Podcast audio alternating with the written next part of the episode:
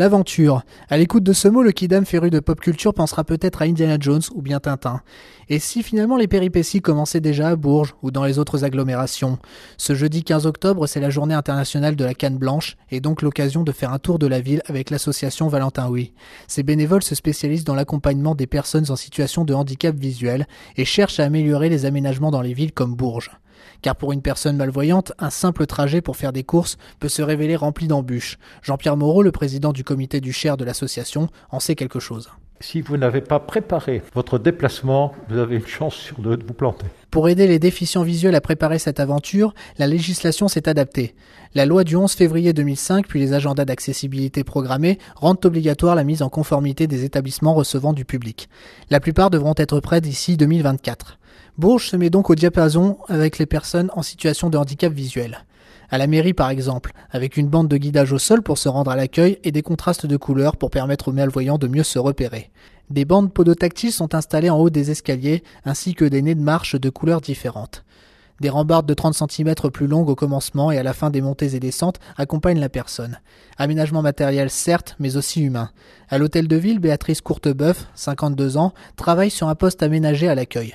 Elle a subi une dégénération de la rétine qui a fini par lui faire perdre la vue en 2002. Ça s'est fait tellement naturellement, tellement petit à petit que j'ai pas, euh, j'ai pas trop peiné sur le quotidien. Après tout ce qui est matériel informatique et tout, ça a été une. J'ai refait une formation à Clermont-Ferrand pour ça. Et la locomotion aussi, apprendre à se servir d'une canne, etc. Tout ça, ça se fait dans un centre de rééducation. Béatrice est donc depuis accompagnée de Néo, son fidèle chien guide, qui l'assiste dans ses déplacements du quotidien. La berruyère est particulièrement bien placée pour juger les améliorations. Ça a commencé à se mettre en place à Bourges, hein, je parle.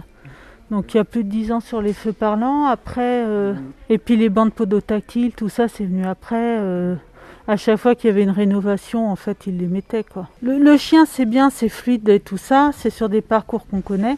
Après, si on a un GPS, on peut aller où on veut. Il y a des GPS euh, exprès, là, euh, on peut se déplacer comme on veut.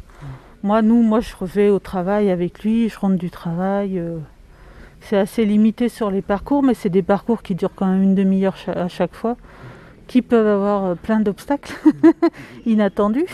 Les travaux, les livraisons, un groupement de piétons, un vélo qui est mal garé, ça peut être tout et n'importe quoi. Hein. Je vous disais, ils se gardent n'importe comment, n'importe où.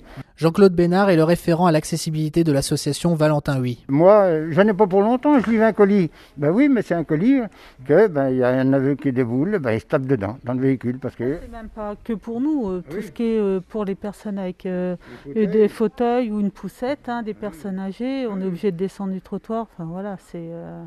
Moi, le chien, il gère ce genre de choses, c'est pas un problème. Voilà, c'est toujours embêtant. La dame que je vous disais tout à l'heure, qui a fait, comme a dit, qui a fait la guerre des tranchées, mmh. qui était tombée dedans. Devant chez moi, il y avait des travaux, et on m'a dit, tu fais attention, il y a des tranchées.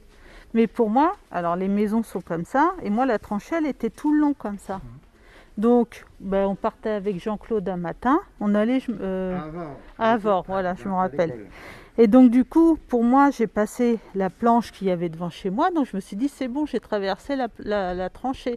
Mais non, la tranchée, elle était dans ce sens-là, elle était euh, à, la verticale. Donc une fois que j'ai passé la planche, ben, je suis tombée dedans. Voilà. Et puis Jean-Claude avait pris mon chien parce qu'il l'avait mis dans la voiture, donc j'avais ni canne ni chien, donc ah, euh, voilà. Donc, et là, j'ai dit, bah, et j'ai pas eu mal sur le coup. Et quand j'ai, je, trouvais que mon doigt, j'avais une drôle de sensation. Ah et quand je l'ai touché, j'ai dit, ah oui, bah, faut peut-être aller à l'hôpital. je peux vous dire qu'après, quand on est revenu, tout était dans l'ordre. Ils avaient tout euh, banalisé, ils avaient tout bien mis euh, au diapason. Et on revient, on revient toujours à la question, ah ben, on, on a signalé on, a mis devant des, pancartes. Bah oui, mais voilà, voilà, mais bon. Pas non plus. Parce qu'à la canne, la rubalise, ben, on la sent pas. Donc on est déjà dans le trou, donc euh, on a, quand on sent la rubalise.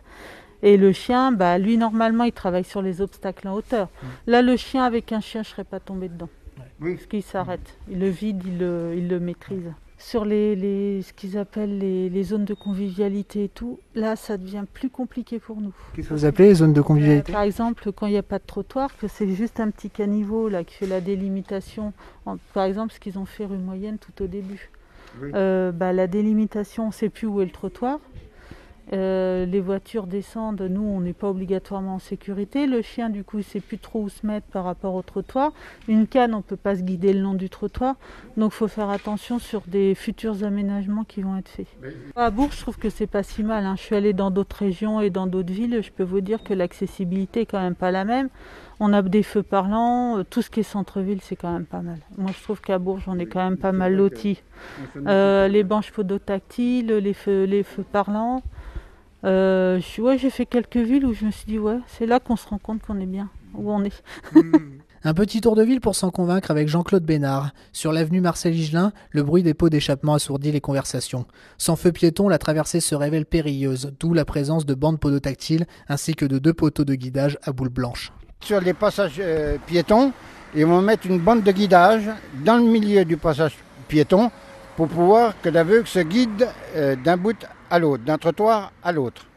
Euh, donc euh, ça va être fait. Alors maintenant, ils vont le faire petit, à petit, à petit pour 2024. Place de la Nation, des bornes sonores sont installées pour les horaires des bus. C'est le démarrage des feux des transports urbains. Direction la Rotée. Départ dans 8 minutes.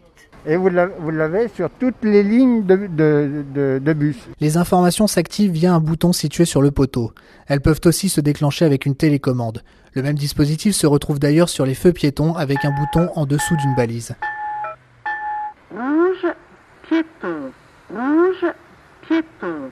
La télécommande marche aussi sur ces passages piétons à l'entrée de la mairie, ainsi que sur des installations d'autres agglomérations européennes. Elle est achetable pour 30 euros en passant par l'association Valentin Huy. Un bémol toutefois, dans le Cher, il ne semble pas exister d'aide à l'achat de ces petits boîtiers, alors qu'ils peuvent être gratuits dans d'autres agglomérations, comme la métropole d'Orléans par exemple. Petits boîtiers dont l'existence est même méconnue de certaines personnes à la maison départementale des personnes handicapées. L'investissement peut se révéler important quand on sait que la moitié des personnes handicapées visuelles sont au chômage. Ce sont des chiffres de la Fédération des aveugles de France qui nous informent dessus. La réflexion est en cours sur une éventuelle future gratuité du dispositif, assure Zahira Benhamed, la conseillère municipale déléguée au handicap, à l'accessibilité et aux établissements recevant du public. L'élu insiste aussi sur l'ouverture culturelle de la ville, citant les maquettes tactiles de la cathédrale, les livres et revues en braille à la médiathèque, ou encore les films accessibles en audio description au cinéma de la Maison de la Culture, par exemple. Jean-Pierre Moreau ne dit d'ailleurs pas le contraire. Nous sommes satisfaits de, ce que la ville de Bourges a pu faire. On peut toujours obtenir plus et vouloir plus, mais quand on s'imagine que Bourges, c'est quand même euh, plus de 2000 ans d'histoire, et, à cette époque-là, l'accessibilité, c'était pas, je veux dire, le rayon moteur. Et aujourd'hui, on est bien obligé, pour conserver notre patrimoine donc euh, historique et culturel, de faire en sorte qu'on puisse aller donc dans ces structures qui, qui datent de l'époque, mais on va pas de la dénaturer.